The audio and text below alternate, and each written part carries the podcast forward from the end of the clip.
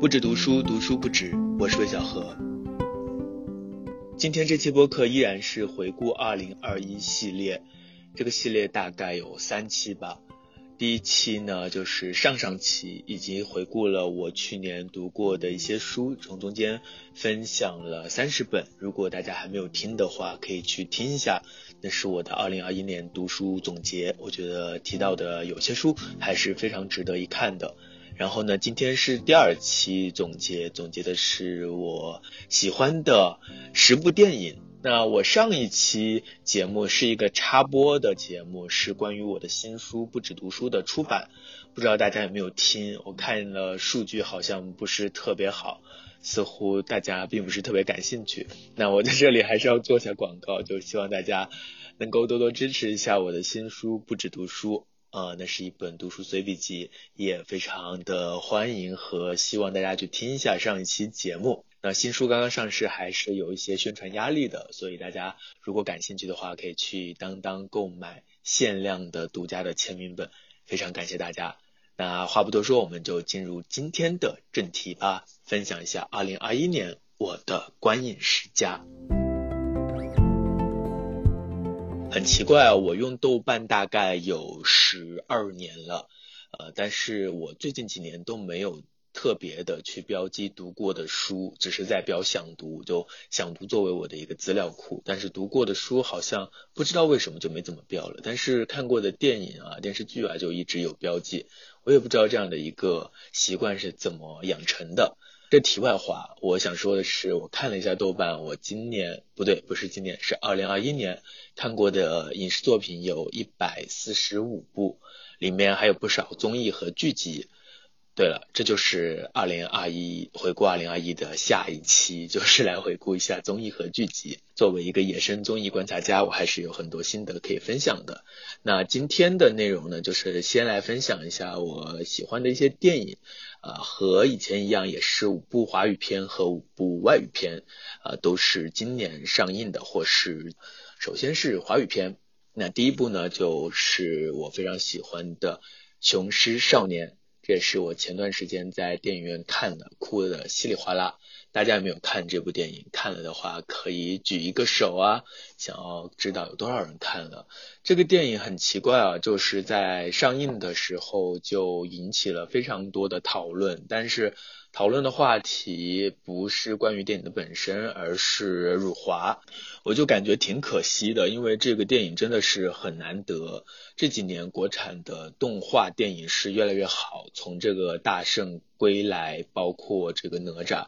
呃，都很好看。但是，嗯，他们大多都是围绕着中国古代的一些神话 IP 在改编。虽然哪吒它的整个内核、它的改编都是非常现代的，但它毕竟还是用着哪吒这一个身份，有很大的一个号召力。而《雄狮少年》它是一个完全原创的故事，并且它不是那种神怪主题的，也不是那样的一种玄幻的题材，而是一个现实主义的这样的一种选择，我就觉得非常的大胆，也非常的惊奇。呃，没有想到看了之后体会非常的深，因为它的制作包括剧情，我觉得都很不错。它其实是一个少年成长的故事嘛，然后呢，它也处理了好几组主题或者好几组这样的一种矛盾，一个是传统和现代的一个碰撞，一个是这样的一个少年成长的故事。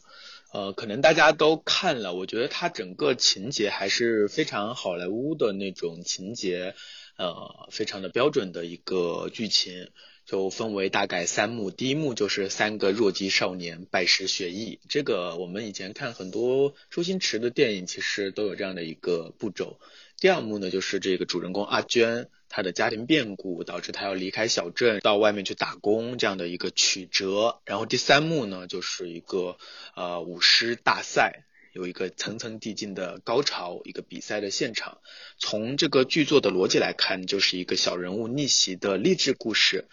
刚开始看的时候，有很多这种周星驰的电影中的桥段，第一幕当中也有很多笑料，都是那种周星驰式的无厘头。我看到有很多人批评这部电影，也是提到这部电影的前半部分会觉得有一些无聊或有一些落伍。呃，但我觉得好像没有那么对我来说没有那么的出戏吧，我觉得还可以。那电影并没有仅仅到此为止，我觉得呃非常好的地方就是它有现实主义的关怀，同时呢它又有非常真挚的情感。在这样的一个电影当中，舞狮其实也是一种记忆的代表，就像之前有一部电影的唢呐一样，它都是非常深刻的。嵌套在我们的民间生活当中的，但是随着这个现代化的过程，这些记忆正在一点点的消亡，所以这个舞狮的题材，它其实展现出来一种传统和现代的碰撞。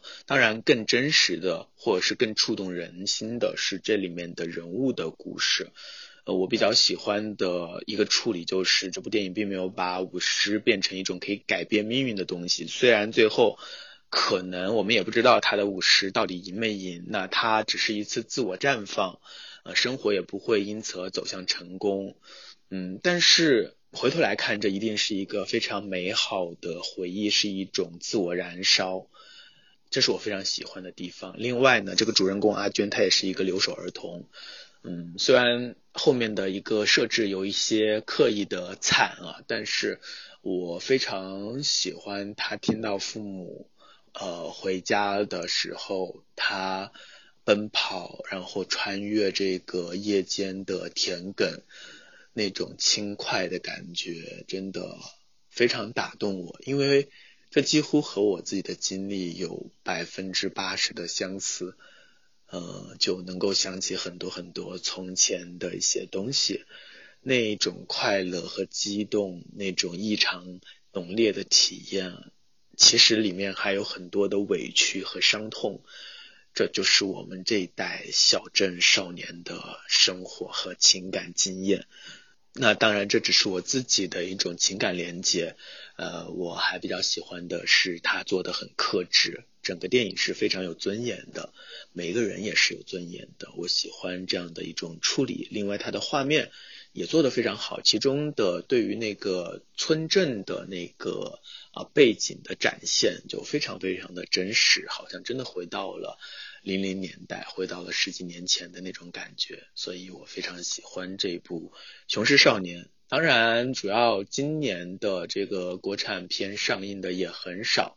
所以其实选出五部来都没有那么容易。那下一部呢，也是十二月末尾出现的，也是引起了很多人讨论的，引起了轩然大波的一部，在我看来，其实是一个很轻盈的一个。可能本身就不会那么大众的电影，就是《爱情神话》，导演是邵艺辉。这是一部怎么说呢？你说它是爱情电影，它确实是爱情电影，但是好像爱情在这个故事当中并不是那么的绝对的。就他所着力的，并不是男女主人公他们的爱情的困境，他们挣脱困境，然后获得一个圆满爱情的这样的一个过程。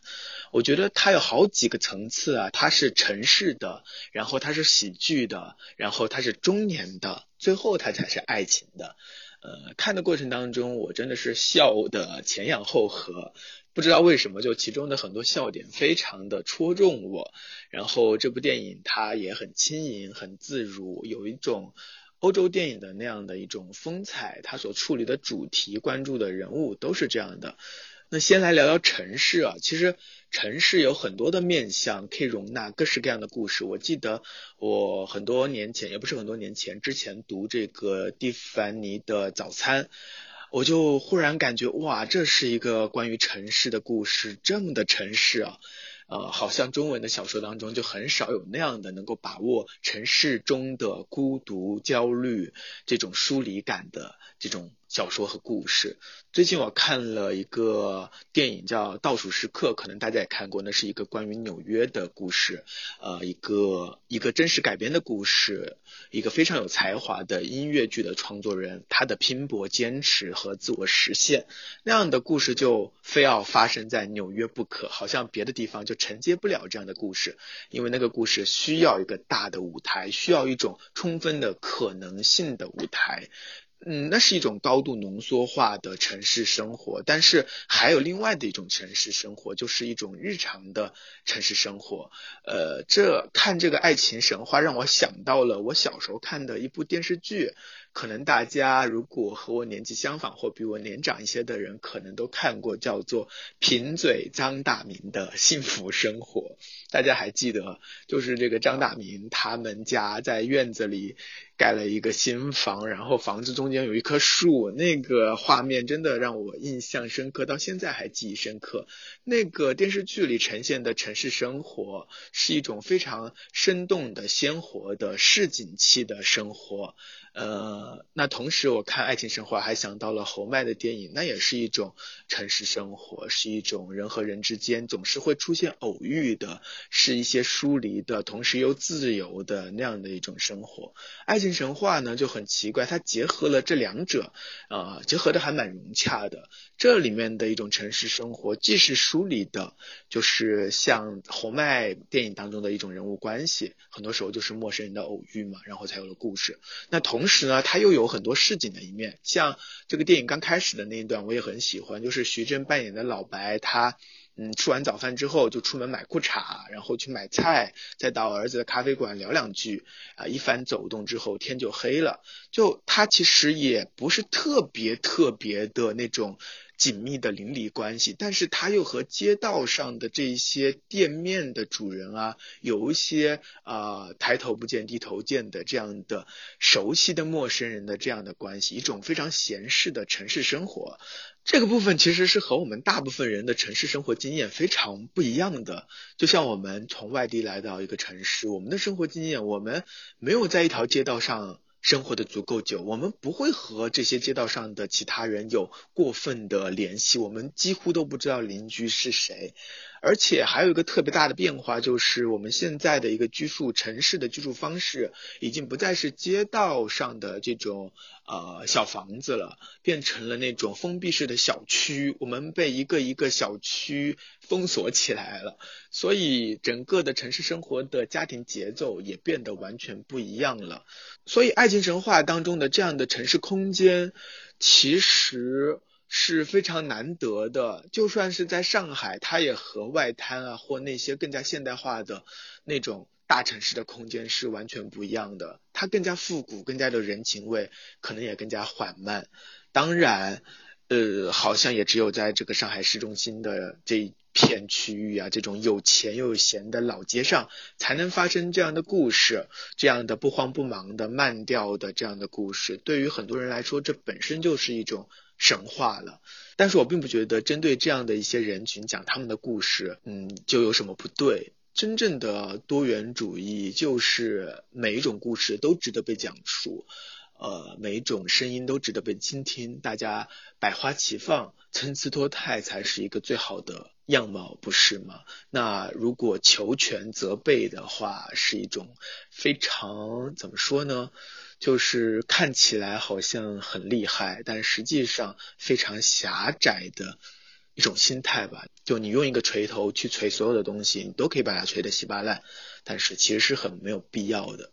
那另外呢，我还比较喜欢这个电影当中的一种中年的生活方式。中年在中文互联网上一直都是一个非常负面的词汇，往往和油腻呀、和悲惨啊、就是压力呀、焦虑啊联系在一起。关于中年的一些电视剧啊、一些故事，往往就是苦哈哈的，婆媳矛盾、亲子矛盾、婚外恋、工作压力、意义感丧失、被裁员等等等等等等，反正就是惨中之惨。呃，中年就是苦涩的，是哭泣的，啊，甚至是哭都哭不出来的。但是在爱情神话当中，中年人他解脱了。这个解脱的基础当然是因为他们是上海本地人，他们有房，他们不用有这种现实的焦虑。嗯，我知道很多人会揪着这一点不放啊，但是这没有办法，这是他们的生活。呃，因为即使是有这样的物质基础，其实还是有很多人不会选择这样的生活方式的。我们都知道有很多的新富阶层，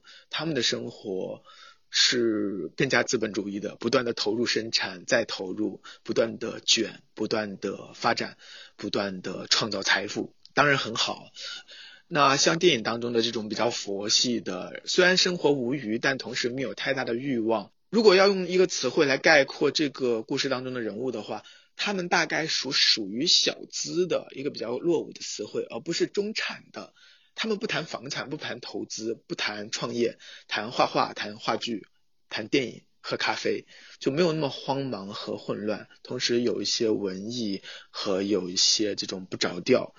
嗯，怎么说呢？这种不着调其实现在来看已经是非常难得的了。所以在这个电影当中，不管是对于这样的生活的处理，还是对死亡的处理，都是非常轻盈的，也是一种非常少见的中年叙事。所以我个人还是非常非常喜欢这个电影的一种轻拿轻放的气质的，并不是所有电影都需要去处理那些大的问题，不是吗？没有想到两部电影就讲了这么久了，是因为这两部电影确实都有很大的争议，然后呃，所以就会有一些想要和大家分享的东西。之前也是因为时间关系，一周只录一期嘛，所以本来也想好好聊一聊的，但是就放下，就在这里集中的和大家分享一下，也欢迎大家提供一下自己的一些观影的感受和意见。呃，只要大家不要过度的激动，或者说不要过度的人身攻击，呃，百花齐放的意见，我觉得都是一种非常好的对话。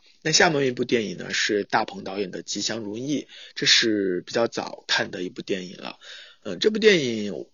好像这部电影也有一些争议啊，因为它里面有一个伦理的问题，就是这部电影呢，它其实模糊了一个纪录片和剧情片的边界，它有两个部分组成，一个是吉祥，一个是如意嘛。它本来是呃回老家拍了一个纪录片，拍他呃外婆过生日的这样的一个过程，但是没有想到他的。外婆就去世了，然后就拍到了他的呃亲戚嗯筹备葬礼，包括有一场非常非常真实的啊怎样去处理这个他有一个舅舅呃就是不太能够自理，然后几个兄弟姐妹在这个桌子面前讨论这个事情，非常非常的真实，非常非常的扎心，抓住了很多中国家庭当中的某种。核心的元素、核心的议题，镜头语言也非常的返璞归真，所以我相信，呃，每个中国人看了可能都会心有戚戚，有自己的联想和感受。这一个短片呢，其实他是去参加了金马奖，然后也得了奖的。后面一部分呢，就是呃，关于大鹏他怎么去拍这个电影的，就有点呈现这个电影制作的后场的一种感觉。融合的还是蛮好的，整体而言，我觉得并不是特别的割裂。但是我听到一种说法，就是有人会觉得导演把镜头对准自己的亲人，其实是一种消费，消费自己的亲人，把他们的惨痛，把他们的经验这样的放大出来，是一种违背道德伦理的行为。当然，这值得讨论，但是。我想说的是，如果以这样的一种呃要求来看待文艺作品的话，其实很多很多的小说作者，包括散文作者，他们呃可能都是在出卖自己的亲人啊朋友。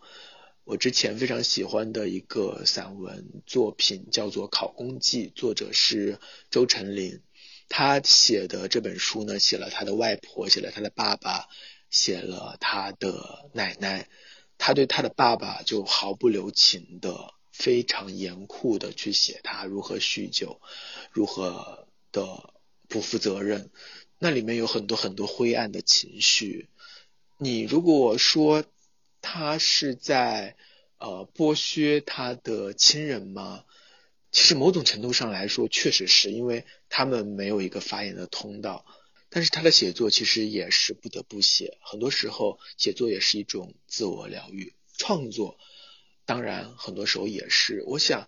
只要是真诚的，只要是不是刻意的去猎奇的，不是刻意的是去卖惨的，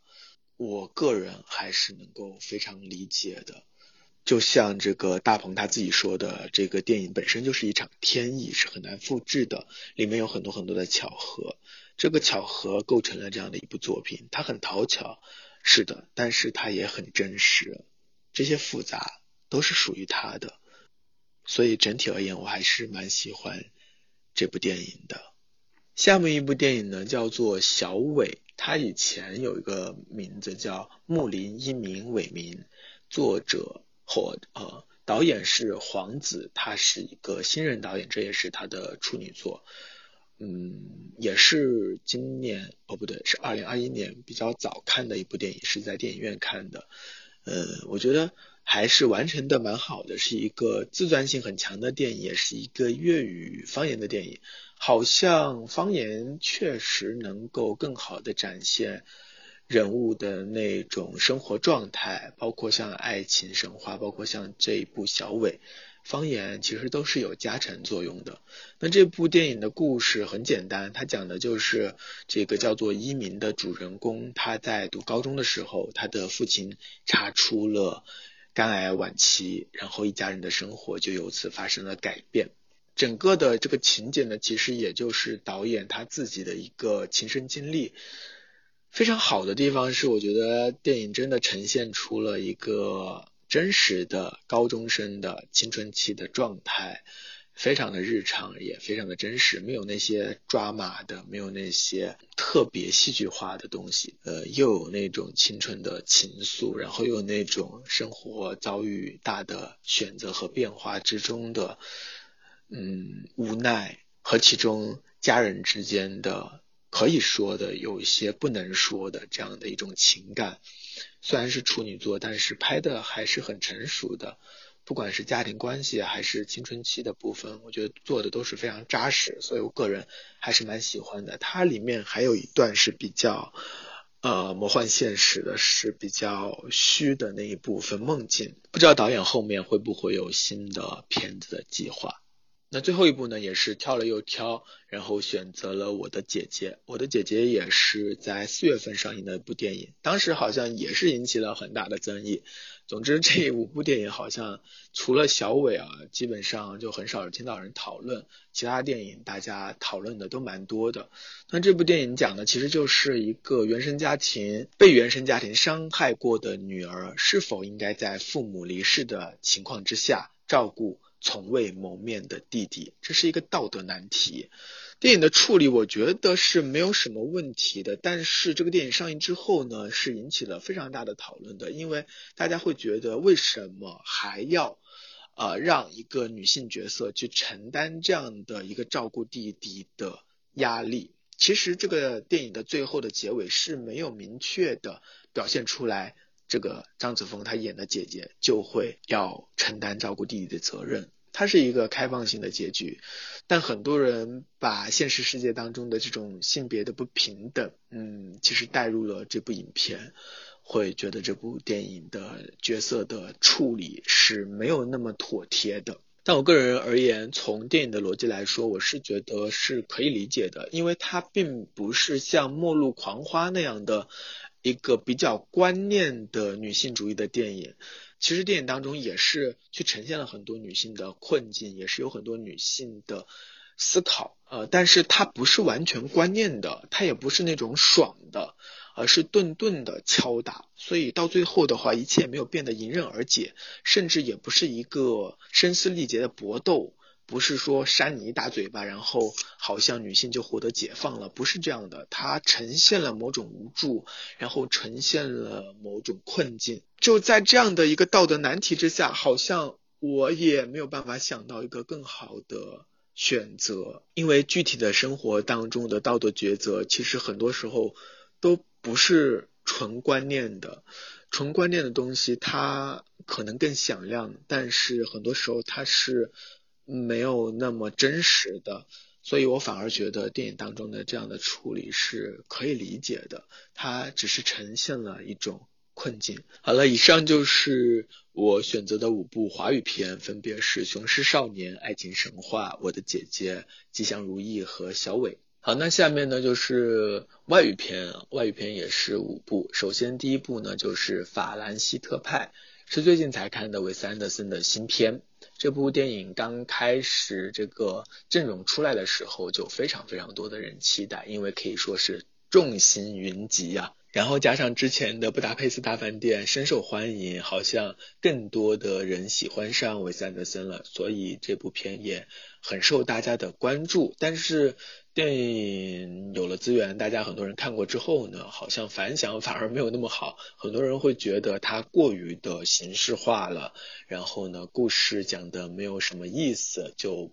比较的空。嗯，但我却非常喜欢。嗯，电影它其实是一个杂志的形式，它也是在致敬杂志。然后呢，它的整个电影呢就是三个短片，然后加上一头一尾，构成了一个杂志的形式。我们看电影就好像是在翻开这个杂志，然后每一个短片、每一个故事也是非常天马行空的、非常热闹的、轻盈的、充满奇思妙想的。我个人最喜欢的是那个绑架了警察局长儿子的那个故事，也融入了一些呃动画的。一些画面，呃，很有意思的是，他搞了那么大的一个阵仗，一个绑架事件，但是他的落脚点却是美食，是那个厨师，就很意想不到，就很有趣，很好玩，但是很古怪的一个点，然后。我就很喜欢，就看这部电影，完全抛开了那种沉重的主题呀，或是想要表达什么呀这些东西。观看的过程其实什么都没有想，就是流连忘返的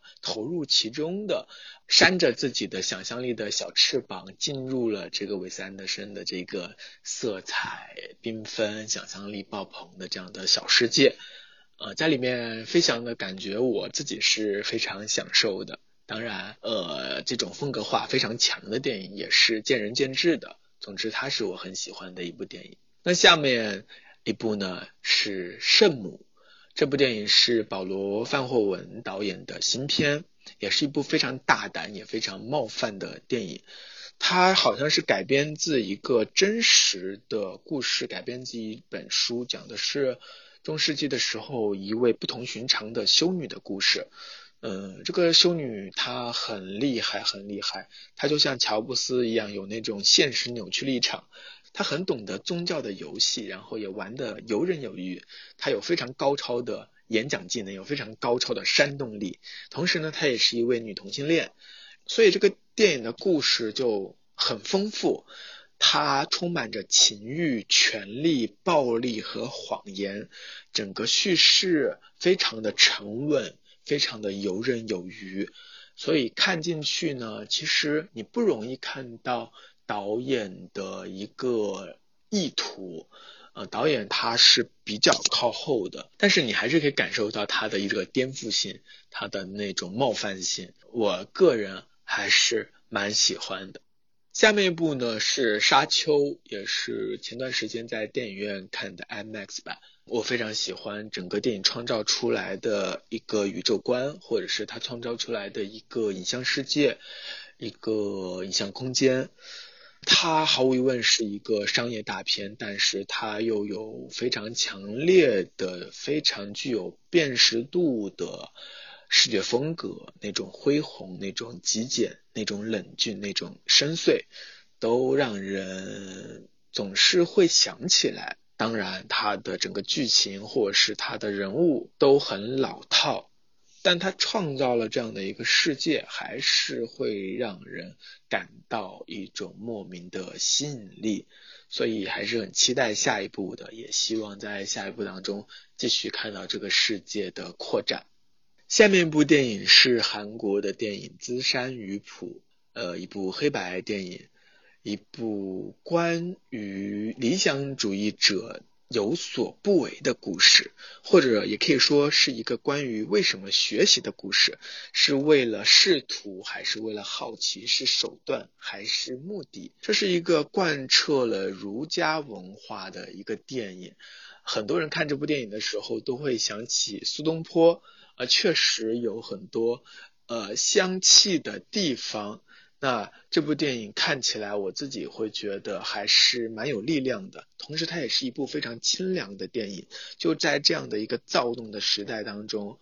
看这样的电影是有一种镇静的作用的。不论怎样，你都会使你的心沉一沉。你会想一想自己，哦，我做的这些事情是手段还是目的？我有什么可为和不可为吗？我觉得这是这部电影带给人的一种直指人心的一些力量吧。那同时它的整个完成度啊，不管它的视听语言还是它的叙事，我觉得都完成的是很好的，所以也非常推荐大家，如果没有看过的话，可以去看一下。呃，其实二零二一年的外国的电影有很多很多，我最近也疯狂的在补片。可能是二零二零年积压了很多吧，所以一下出现了很多值得一看的电影。所以这一个榜单上的外国电影部分呢，并不是很完全。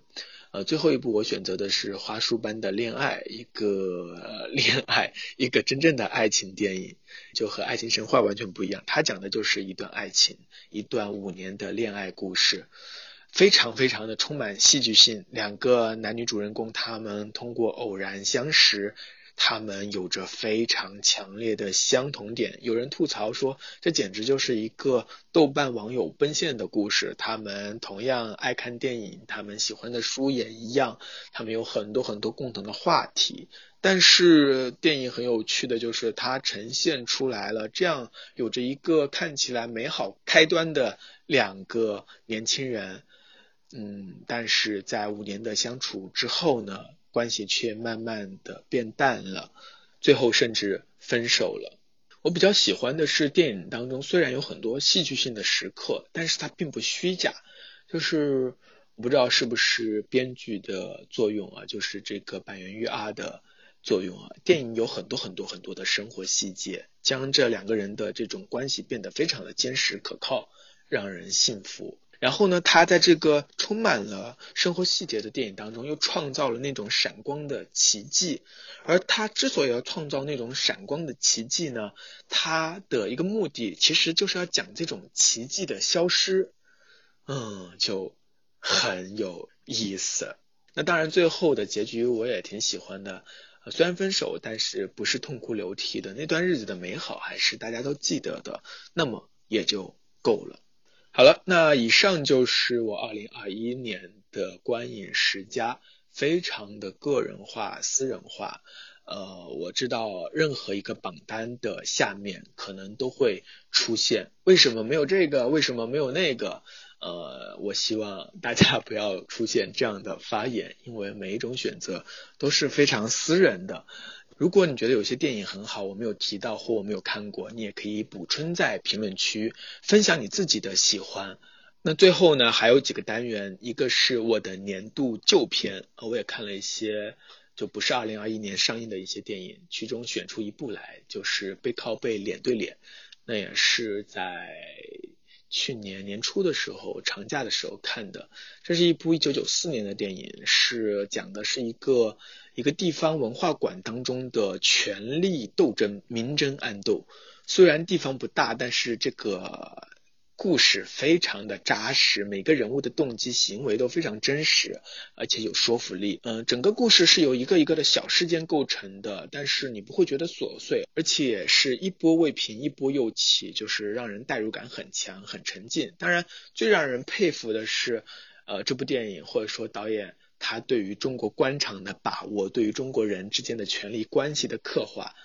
非常非常厉害，就比那些宫斗小说是高明多了。大家如果还没有看的话，非常推荐去看一下《背靠背脸对脸》，很多视频网站上都有资源。那下面一个单元是我的年度导演。我的年度导演是侯孝贤，因为今年在七月份的时候，我接连看了很多部的侯孝贤，从《东东的假期》到《恋恋风尘》《童年往事》《被前城市》《红气球之旅》《千禧波曼》《尼罗河女儿》，包括我之前我也很喜欢他的《聂隐娘》。那这一次呢是比较集中的看了一些侯导的电影，还是很喜欢的。很奇怪，很奇怪，就是在侯孝贤的这些老片子当中，我总是能够看到一种久违的熟悉感。特别喜欢《恋恋风尘》，整个电影的感觉给我一种大雨之后的清新和干净。很奇怪哦，他那么早之前拍的台湾的乡村小镇，我竟然能够感到一种熟悉感，真的很奇怪。时间、时代都很奇怪。那作为一个恐怖片爱好者呢，我的下个单元就是年度惊悚恐怖片，选了一部。叫做无辜者，其实它不是传统意义上的恐怖片，它嗯，没有那么恐怖，但它肯定可以列入惊悚片的范畴。它讲的是一个孩童世界中的恶的故事，关于恶，也关于恶的发展。呃，整个电影拍的是非常的冷静克制、惊心动魄。整个故事发生在一个住宅小区当中。导演非常厉害的是，他创造了两个世界，一个是大人的世界，一个是小孩的世界。大人的世界看起来都是正常的，但是孩子世界当中却充满危险、暴力，甚至。还有超能力，就是很奇妙的一点，就是这个导演这个电影，他把超能力融入到了这样的一个故事当中，发挥出了一种别开生面的、意想不到的化学作用。嗯，刚刚我讲到的那个点，就是孩子的世界和大人的世界是隔绝的。只要从小孩成长过来的，我相信大家都会有共同这种感受：孩子的世界其实有些时候是非常残酷、非常恶的。这部电影在气氛的渲染，在这个节奏的把握，包括画面上都做得很好，我也很喜欢，叫做《无辜者》。好了，那今天的关于二零二一年的观影总结就到这里结束了。不出意外的话，下一周我会来聊一聊二零二一年我看过的一些电视剧和综艺。呃，里面应该也有很多大家都熟悉的一些话题，非常期待下周五和大家继续在声音当中相见。那最后再嘱咐句，我的新书《不止读书》已经上市了，如果大家感兴趣的话，可以去当当购买。非常感谢大家的支持，我们下周再见。